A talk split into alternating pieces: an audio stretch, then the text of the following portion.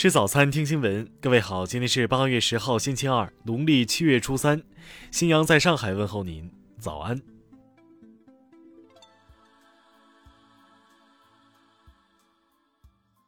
首先来关注头条消息。八月五号晚，一名网友发布视频称，其此前在上海一全季酒店住宿时，一半裸男子于七月三十一日凌晨闯入其房间内。很快，全季酒店致歉称将对全国所有门店进行酒店安全全面自查。昨天下午，当事人再度发声称，在与全季酒店相关负责人沟通后，他提出调取事发当晚与该事件相关的监控录像。全季酒店方面表示将在沟通探讨后给出答复。他表示，如果得到监控录像，将会向该男子提出正式的诉讼。此外，他将会向全季酒店索赔一元，希望酒店公布后续整改方案。听新闻早餐知天下大事。文旅部消息，张家界市滞留游客核酸初步检测结果均为阴性，目前游客情绪基本稳定。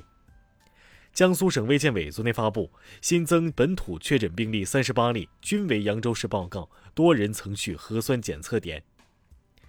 湖北公路客运集团消息。为杜绝新冠病毒通过交通运输环节传播，该集团所属的六大客运站昨天起全部停运。昨天，香港特区政府公务员事务局为首长级和高级公务员举办讲座，以“一国两制与基本法的实践”为主题，约四百八十人出席。国家林草局发布，我国藏羚羊数量已从二十世纪八九十年代的不足七万只，增加至目前的约三十万只。保护级别从濒危物种降级为近危物种。昨天，云南省召开新闻发布会，通告北上的象群已安全返回。但专家在发布会上表示，大象能够记忆迁移，对生存环境的适应能力也较强，未来象群极有可能再度北移。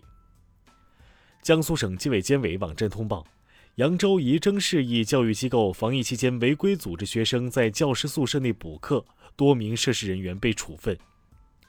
据中央地震台网测定，昨天十八点五十一分，在新疆阿图什市发生四点八级地震，暂未收到人员伤亡和房屋倒塌的情况。下面来关注国际方面。昨天，日本长崎市举办和平纪念仪式，纪念原子弹爆炸七十六周年。长崎市市长田上富久敦促日本、美国和俄罗斯采取更多措施消除核武器。尽管连续遭到民众抗议反对，但法国总统马克龙倡导的计划仍在推进。昨天，法国民众需要出示健康通行证才能进入餐馆、咖啡馆、乘坐城际列车。此前，仅在电影院、剧院等场所需要通行证。白俄罗斯总统卢卡申科九号在采访中表示，白俄罗斯不反对在不失去主权的情况下与俄罗斯实施一体化。近期。尼日利亚多处接连发生针对外国和当地公民的武装绑架、袭击等事件，外交部提醒中国公民加强防范，尽快撤出危险区域。昨天下午，三星掌门、三星电子副会长李在镕被批准假释，将于十三号上午出狱。李在镕此次被羁押两百零七天，已服完百分之六十的刑期。目前，十一种新冠变异毒株已经用希腊字母命名。世卫组织表示。如果二十四个希腊字母不够使用，将考虑以星座命名。据美媒报道，由于推迟举行、疫情带来的冲击等原因，东京奥运会可能耗资近三百亿美元，是史上最贵的一届奥运会，而其最初规划预算仅为七十四亿美元。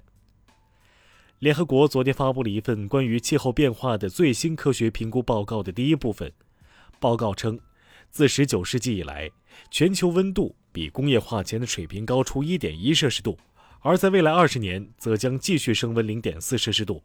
在这一注定的轨迹下，全世界各地极端天气出现将变得更加频繁和明显。下面来关注社会民生。四川广安境内 G42 沪蓉高速昨天发生一起大客车侧翻事故，客车核载54人，实载34人，事故造成五人死亡，18人受伤。郑州警方昨天通报，近日有六人妨碍疫情防控，其中四人被行政拘留，一人立案侦查并采取刑事强制措施，一人属精神分裂症状，正接受治疗。阿里巴巴昨天公布了女员工被侵犯事件的处理决定，涉嫌男员工被辞退，永不录用。近日，抖音、快手等短视频平台采取下架违规视频、处罚违规账号等措施，集中治理部分用户借东京奥运会运动员恶意炒作、营销牟利等违规行为。辽宁丹东警方昨天通报。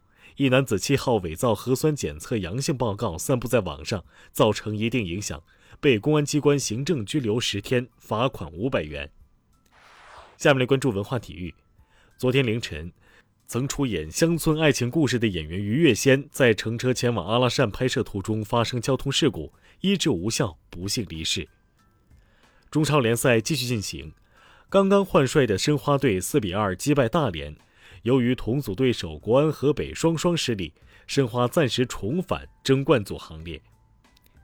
离开巴萨后，梅西的下一站很可能是巴黎圣日耳曼俱乐部。据报道，为了不违反欧足联经济公平竞赛规则，巴黎圣日耳曼准备出售十名球员。巴萨官方昨天宣布，阿根廷阿圭罗右腿肌腱受伤，预计伤缺时间需要十周。以上就是今天新闻早餐的全部内容。如果您觉得节目不错，请点击再看按钮。咱们明天不见不散。